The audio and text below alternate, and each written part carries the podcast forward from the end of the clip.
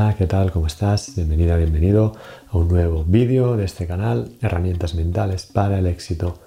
Seguimos con el tema de la esclavitud. La esclavitud es algo más. Es mucho más de lo que crees y te han contado. ¿Quieres saber por qué? Pues este vídeo te va a gustar y mucho. Partimos de la base de que el concepto esclavo no existía en la antigüedad ya que la palabra esclavo proviene del término eslavo y se acuña en época bizantina. Pero de lo que no hay duda es que la institución como tal sí que existía. Es decir, el concepto de personas no libres ya existía en aquellos tiempos remotos.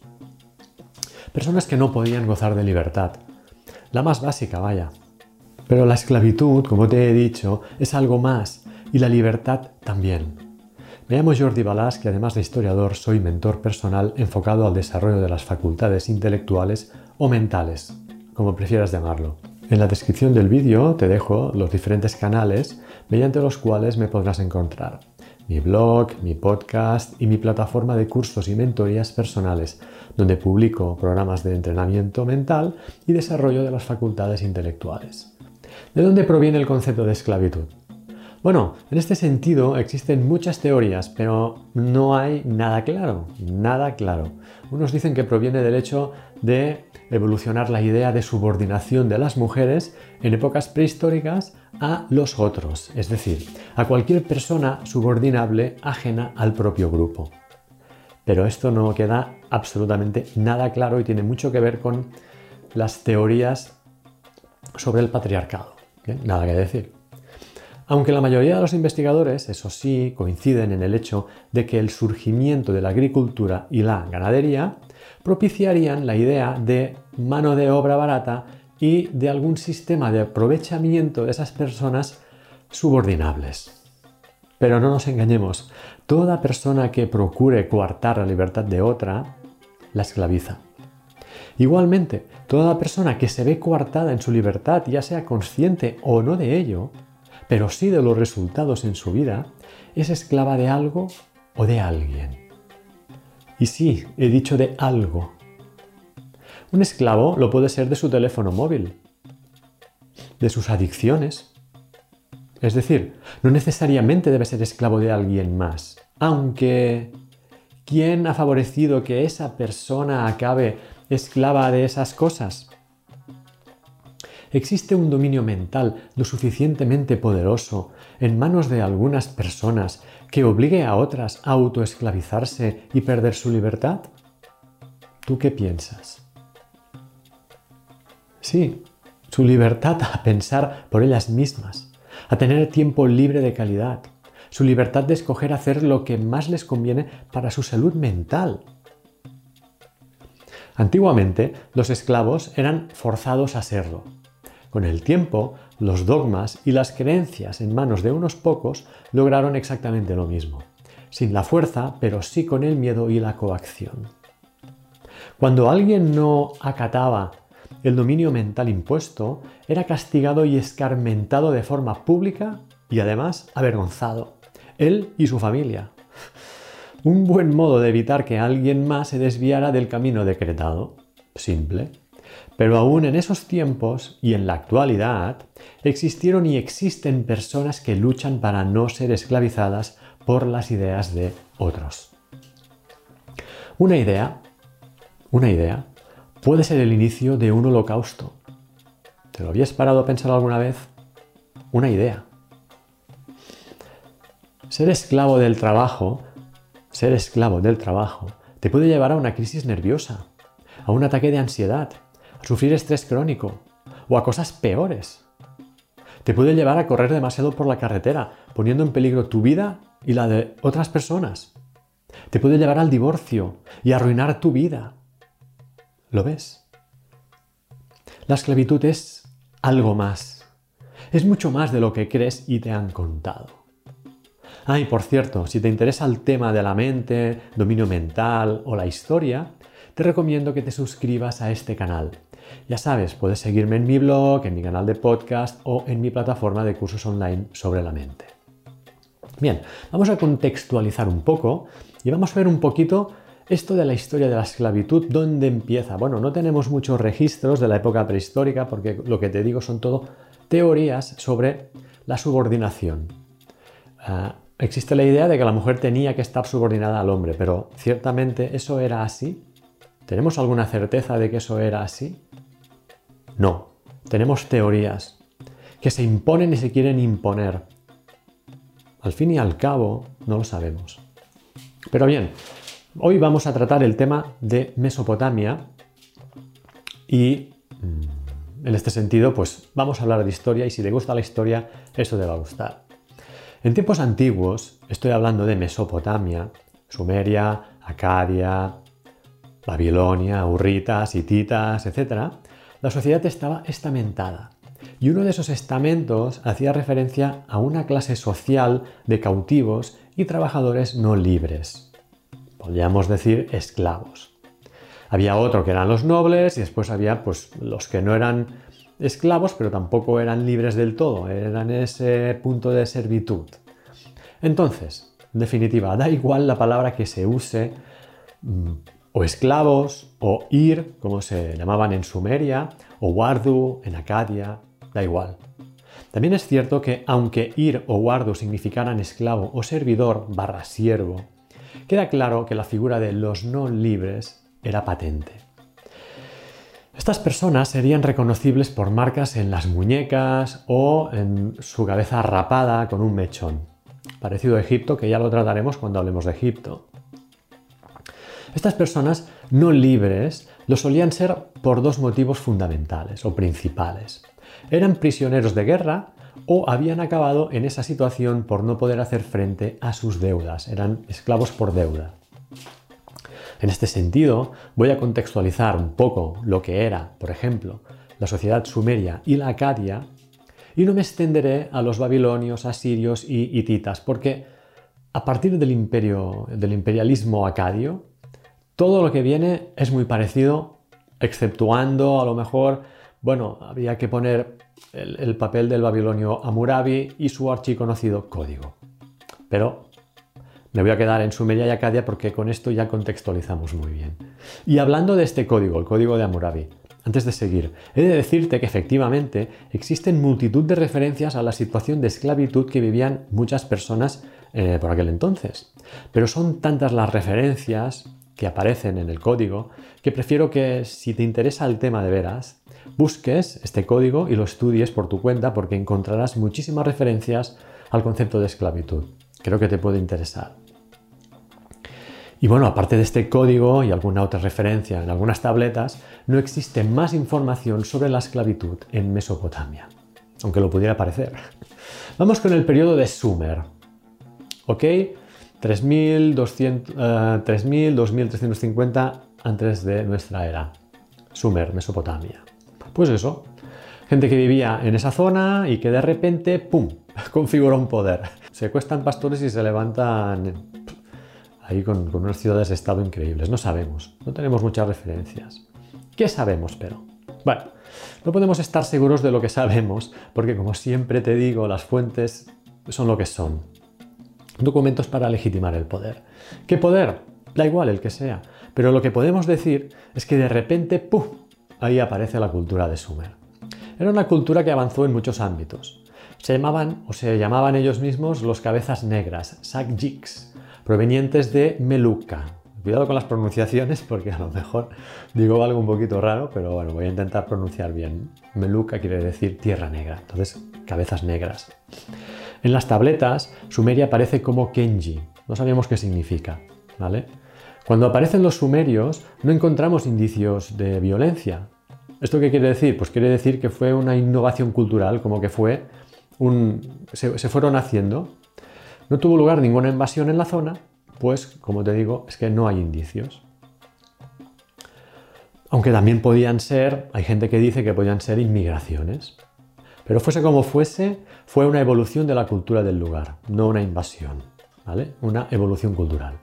En este contexto aparece la lista real de Sumeria, que, bueno, un cambio de la prehistoria a la historia. Y según esta lista, los dioses enviaron del cielo los primeros reyes de la tierra a Eridu. descendieron del cielo, vaya. Encontramos muchas dinastías prediluvianas. Los dioses crean el mundo y después colocan a los monarcas, porque los monarcas son lo, primero que colocan los dioses cuando crean un mundo, ¿no?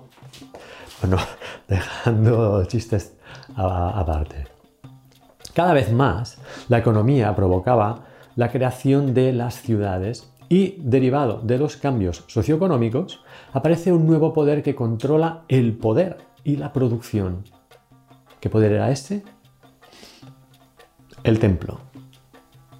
En los templos empiezan a acumularse las riquezas provenientes de los excedentes, pero es en el palacio quien vive el que lo controla todo. Además del templo, la riqueza se acumula en el palacio también. En este sentido, las diferentes corrientes historiográficas se inclinan por pensar que el templo y el palacio estaban ligados por el poder para oprimir el pueblo. Bueno, era lo que ellos querían, oprimir el pueblo. Pero ¿qué pasa con el tiempo? Que el palacio quiere controlar el poder del templo y viceversa. Las primeras ciudades conocidas en el mundo estaban más o menos organizadas a pesar de ser algo caóticas. En el momento en que las ciudades se iban consolidando, se iban provocando envidias entre las diferentes ciudades-estado. ¿Vale? Que una ciudad-estado, pues si no lo sabes, que evidentemente seguro que lo sabes, era ese territorio que dominaba una gran ciudad y la que gobernaba pues, el amplio territorio y los pueblos de, dentro de esa zona. Cada ciudad, en aquella época, cada gran ciudad era una ciudad-estado. Y con el tiempo, unas eh, anhelan los territorios de las otras. Las más poderosas quieren los terrenos de las otras, como el caso de Uma versus Lagash. Información encontraréis en los libros.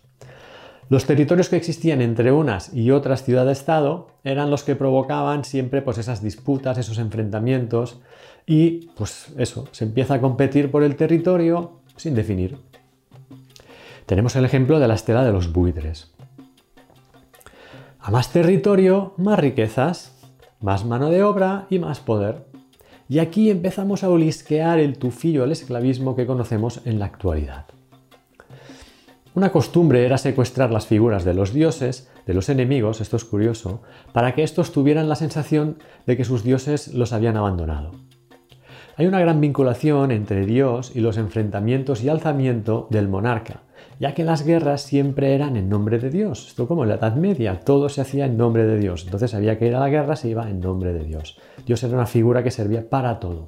En aquella época también. De hecho, evidentemente, ah, los templos, entre comillas, de la Edad Media, pues no inventan nada. Vamos un poco a ver la sociedad sumeria. Gracias a los archivos de Lagash sabemos cómo era más o menos la vida ah, de los sumerios. La tierra estaba repartida entre la nobleza, personas libres, y los no nobles, que eran comunidades familiares, también habían los templos, y fueron innovadores produciendo tecnología agrícola para su necesidad, pues la tierra, no hace falta decir, era la base del mantenimiento del imperio.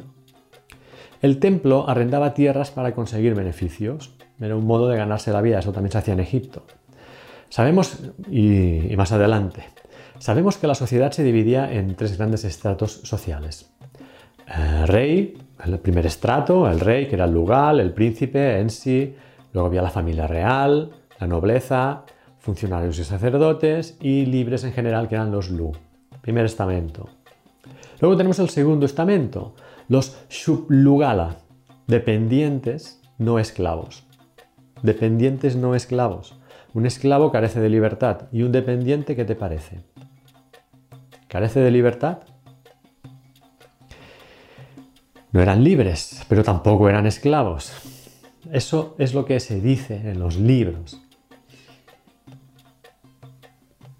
No sabemos si eran siervos o qué eran, pero parece ser que probablemente deberían ser siervos dependientes, es decir, pues es, un tipo de esclavitud.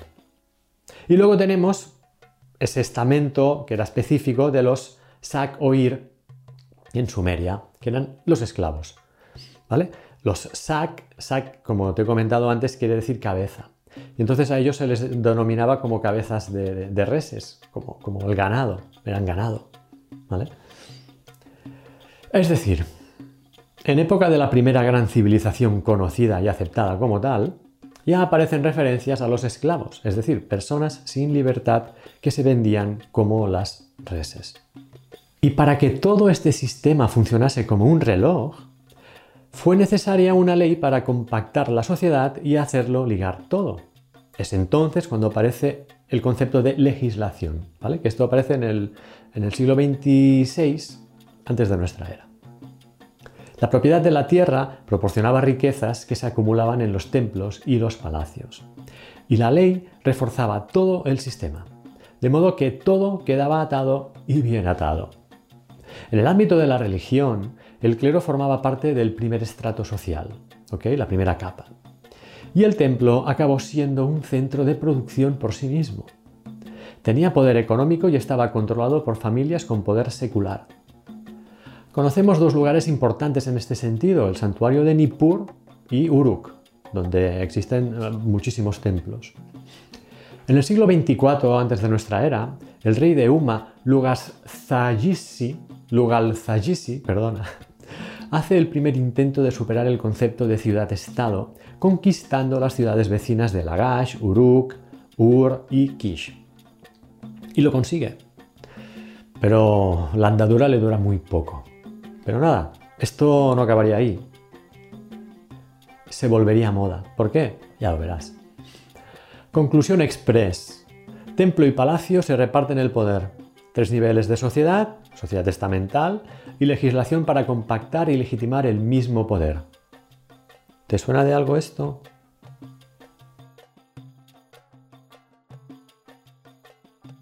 Vamos con los acadios, que aquí es cuando cambia la película. 2350-2190 antes de nuestra era. Aparece la figura de Sargón el Grande. Sargón es un mito, ¿eh? o también conocido como Sharrukinu, al Sharrukinu, ¿vale? 2371-2316 aproximadamente antes de nuestra era. Fue rey de Acadia. En un principio convive con los sumerios. Los acadios eran gentes que entraban y salían de los territorios sumerios, a su aire, a sus cosas, pero con el tiempo se acaban haciendo con el poder de Sumer, sin invasión previa. ¿eh? Y tú te estarás preguntando, bueno, ¿y eso cómo lo hacen? Pues se van imponiendo poco a poco hasta que aparece su oportunidad y llegan al poder. Es lo que sabemos, no sabemos más. A partir de ese momento aparece un cambio de maneras de hacer. Sargón tiene un concepto político nuevo, cosa que propiciará un proceso de conquista por todos los territorios cercanos, creando así el primer gran imperio conocido, que acabará aglutinando a toda la Mesopotamia, es decir, el primer gran imperio. Evidentemente la capital pasa a ser Akkad, pero vamos a ver cómo sus ansias de poder lo van orientando por el camino de la conquista. Primero intenta expandir su poder a Kish, luego intenta conquistar las ciudades más importantes de Sumeria como Lagash, Uruk, Ur, etc. Va saliendo de su zona de confort, es decir, de su ciudad-estado, para ir creando ese imperio acadio que anhelaba. Una vez conquistadas las principales ciudades-estado, dirige su mirada hacia Mari y Ebla, ciudades súper importantes, para controlar las rutas comerciales tan importantes para Mesopotamia. Sargón lo tenía claro. Para llevar a cabo semejante conquista de manera efectiva, se necesitaba controlar esas materias primas que circulaban por esas rutas comerciales que te he comentado. Era algo fundamental para él, un visionario. Ya sabemos que las fuentes pueden no ser confiables, de hecho no lo son, y menos en esos tiempos. Pero lo que sí sabemos es que los acadios conquistaron todo el territorio hasta el Mediterráneo. En términos de poder, se supera la idea de ciudad-estado para llegar a la idea de imperio, siendo este, como te he comentado antes, el primero que une toda la Mesopotamia. Ah, y por cierto, suscríbete si te gusta la historia y te gusta el tema de la mentalidad, ¿vale? Lo digo porque es que todos los vídeos que hago son de esto y, creo que te van a gustar. Sin embargo, no fue todo un camino de rosas, ya que tuvieron bastantes problemas, como no podía ser de otro modo, vaya. Básicamente estoy hablando de los constantes levantamientos por parte de la nobleza sumeria, que ésta nunca aceptó la presencia de los acayos y menos que ostentaran el poder. Era como que iban haciendo levantamientos en plan guerrilla. Sargón centralizó todo el poder en Akkad, te lo he comentado. Favoreció que las ciudades, pero, tuvieran gobiernos propios, pero con gobernantes acadios, es decir, con marionetas, hombres de paja, etc. Es decir, se estaban sentando las bases de lo que conocemos hoy como imperialismo y colonialismo. La metrópoli. La lengua oficial pasó a ser el acadio, aunque respetaron la lengua sumeria. Secularizaron la propiedad de la tierra y la de los templos. Cuidadín con esto, ¿eh?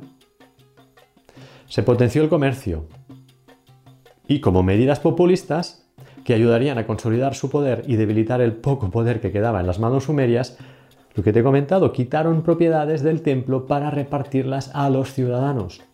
Claro, el, el clero sumerio no aceptó esas medidas, pero sus quejas no pasaron de eso. Simples quejas. Se potenció la creación de excedentes para favorecer el comercio. Sargón era un crack del imperialismo. Ante todos esos cambios drásticos, cada vez que la nobleza sumeria podía, se rebelaba. Todas las rebeliones protagonizadas por los sumerios fueron sofocadas por Sargón de forma aplastante. Parece ser que Sargón era un tipo muy duro. Tuvo dos hijos, Rimush y Manish Tushu, pero mueren jóvenes, hecho que favoreció que el verdadero sucesor fuera, en la tercera línea de sucesión, Naransim, su nieto. Naransim amplió el ejército, ya que tuvo que luchar en el interior y en el exterior de sus fronteras, necesitaba ejército. Dejó sus luchas muy bien plasmadas, como por ejemplo en la Estela de la Victoria. Alerta, se proclamó el rey de las cuatro regiones del mundo, máximo título al que se podía aspirar, y se divinizó en vida, algo que no había pasado nunca antes. Ya vemos que Augusto no fue el único que hizo eso. Para resumir, su sucesor fue Shar Kali Shar, último rey de la dinastía de los Sargónidas. Y claro, como posteriormente descubrió muy bien Marco Aurelio, al querer dominar grandes territorios bajo un mismo poder, los problemas se hacían grandes. Y en este sentido también, los problemas se hacían grandes y se acrecentaban. Por el norte, presión de los amorreos. En el sur, la nobleza sumeria que iba eh, rebelándose. Y por el este, los Kutu o Gutis, que eran los mercenarios del ejército acadio. ¿Recuerdas que quería fortalecer el ejército? Pues cogió a los Guti como mercenarios. Con las trifulgas habituales de las alcantarillas del poder, los sumerios consiguieron que los Gutis se sublevaran contra los acadios, los levantaron en su contra, poniendo fin al imperio acadio. El imperio se hundió. Además de las invasiones y las presiones, no se podía mantener la producción tan extensa que se necesitaba, ni las fronteras, ni el comercio. Era un imperio demasiado grande para poder controlarlo, como le pasó a Marco Aurelio, como pasó con el imperio romano. Aún con todo, las antiguas ciudades-estado de Sumeria aguantaron los embates de, de los gutis y finalmente consiguen volver a ser independientes.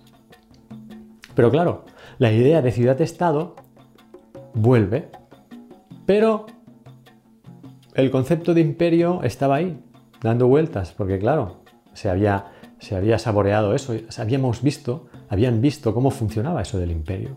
Entonces, vuelve la idea de ciudad-estado, pero hay algo que le ronda, que es el imperio. Resumiendo un poco, el imperio acayo dejó pues, muchas cosas nuevas la idea de imperio, nivel absoluto de una persona, con lo que la idea de imperio, eh, de este imperio, queda en la mente de los poderosos. A partir de entonces todo el mundo intentará imitar a Sargón y crear su propio imperio. Supuestamente inventan el calendario y el reloj de sol y de agua, ya que aparece el interés por definir el tiempo, más que interés yo diría que necesidad. Aparece un gran desarrollo de la cerveza, porque en aquella época la cerveza, perdona, servía para pagar eh, salarios. Y dejaron las construcciones más conocidas que son los figurats, que eran edificios escalonados hechos de adobes cocidos. No sabemos por qué son escalonados, pero eran edificios diferentes de todo lo que se había hecho hasta el momento. Además también dejaron textos de reformas, provisiones de rectitud, códigos legislativos, un montón de cosas. Y leyes de todo tipo según el tipo de territorio, es decir, hicieron leyes diferentes para diferentes territorios. ¿Por qué? Porque evidentemente cada territorio era diferente. No todo el mundo era igual. Y para finalizar este contexto histórico, te hablaré del renacimiento sumerio. ¿eh? Esto es un concepto que, es conocido. 2190-2005 antes de nuestra era, es cuando los acadios pues, desaparecen, resurge Sumer, los sumerios.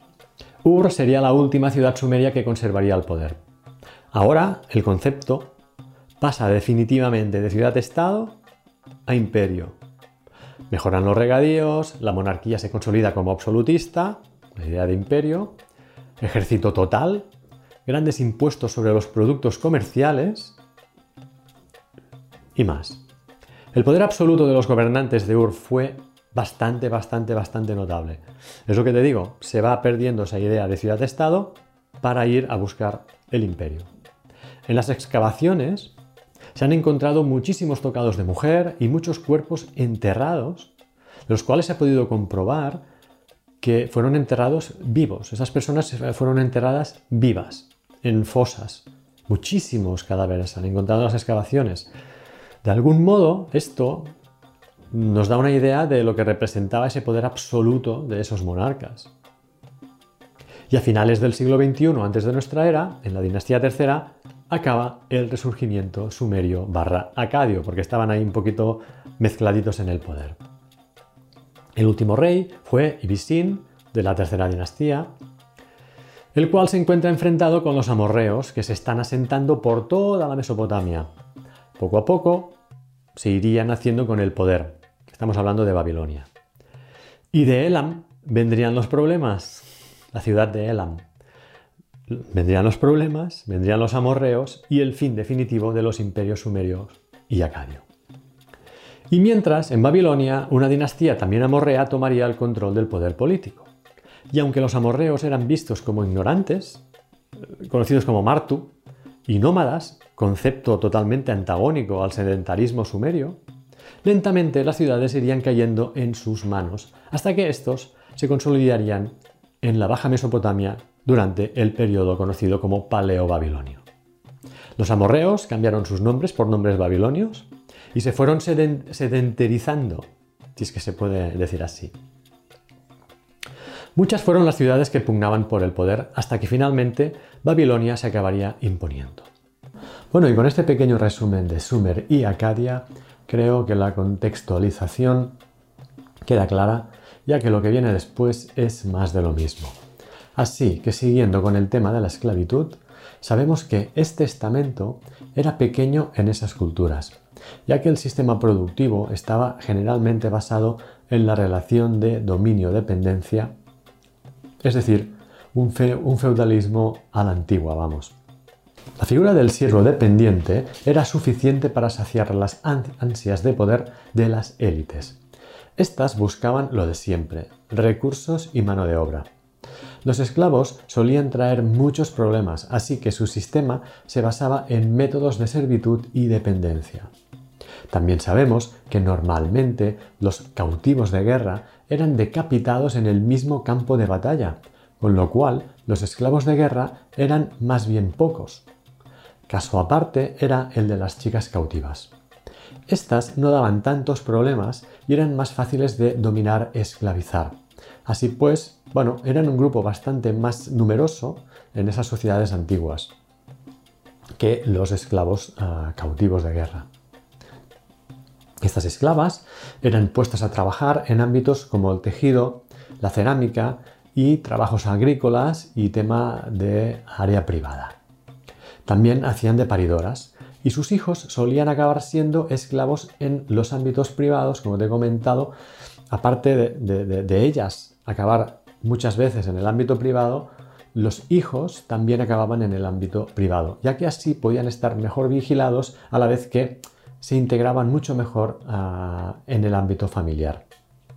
Una pequeña cita. El Shu Suen cegó a los hombres de las ciudades conquistadas y los asignó al personal de los huertos de Enlil y Ninlil y de los demás grandes dioses. Y él donó a las mujeres de las ciudades conquistadas a las casas de tejedoras de Enlil y Ninlil y de los demás grandes dioses. Esta inscripción encontrada en una tablilla pues ah, da fe de esto que estamos comentando. Pero lo más importante, estos esclavos y esclavas del ámbito privado no podían ser, ah, podían, perdona, podían ser puestos en libertad por sus amos, por algún tipo de decreto real o incluso podían llegar a comprar su propia libertad. Hecho que no era habitual, pero existía la posibilidad.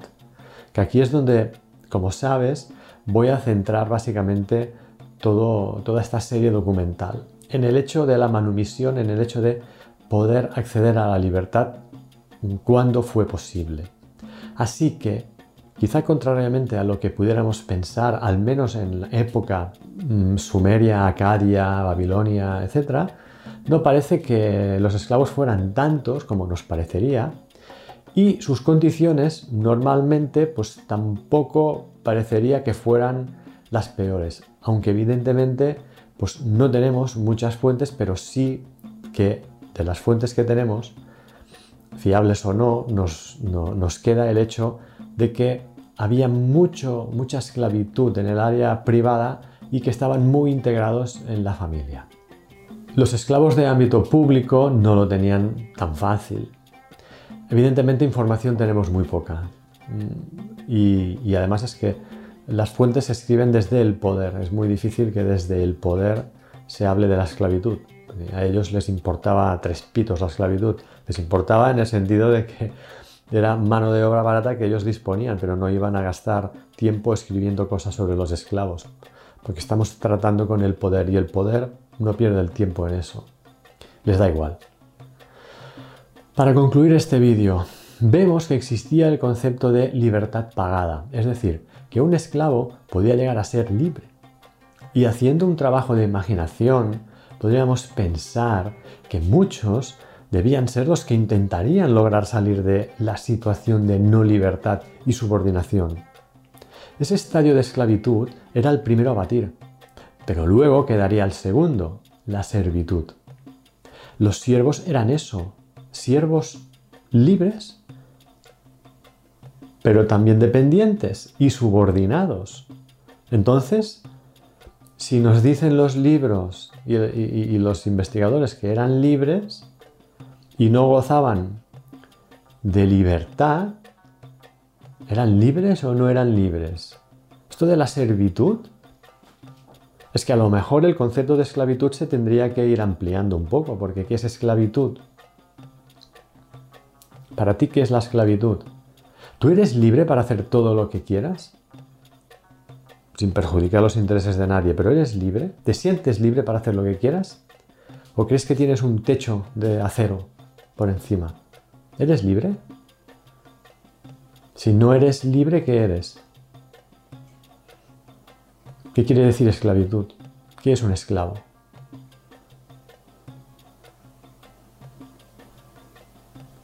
Es una buena pregunta, ¿no?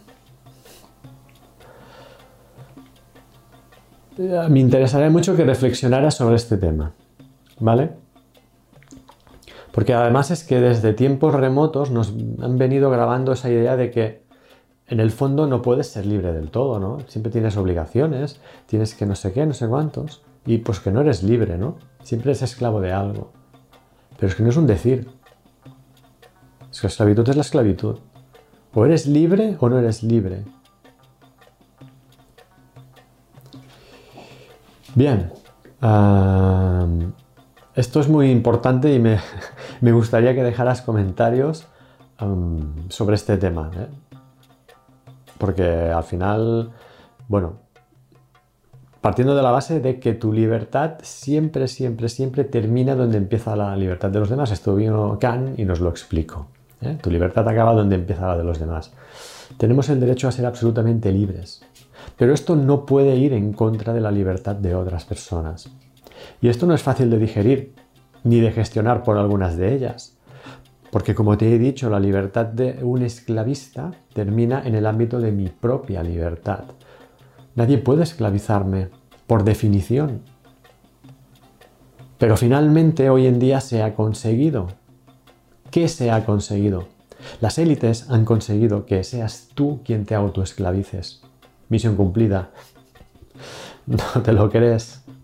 Sigue esta serie de vídeos y podrás comprobarlo por ti mismo o por ti misma.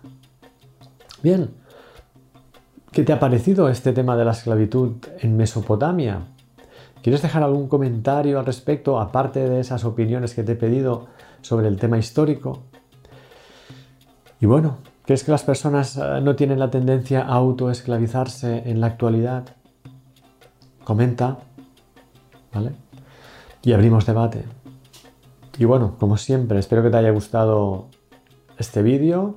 Si es así, no lo dudes y haz clic en me gusta. Pero si no te ha gustado, pues haces clic en no me gusta, como siempre te digo. Si crees que este tema puede interesar a alguien más, pues compártelo. Y si todavía no estás suscrito o suscrita a mi canal, suscríbete ahora. ahora. Y haz clic en la campanilla, ¿vale? Y así, pues teóricamente te llegarán las confirmaciones de, de que si subo un vídeo y tal.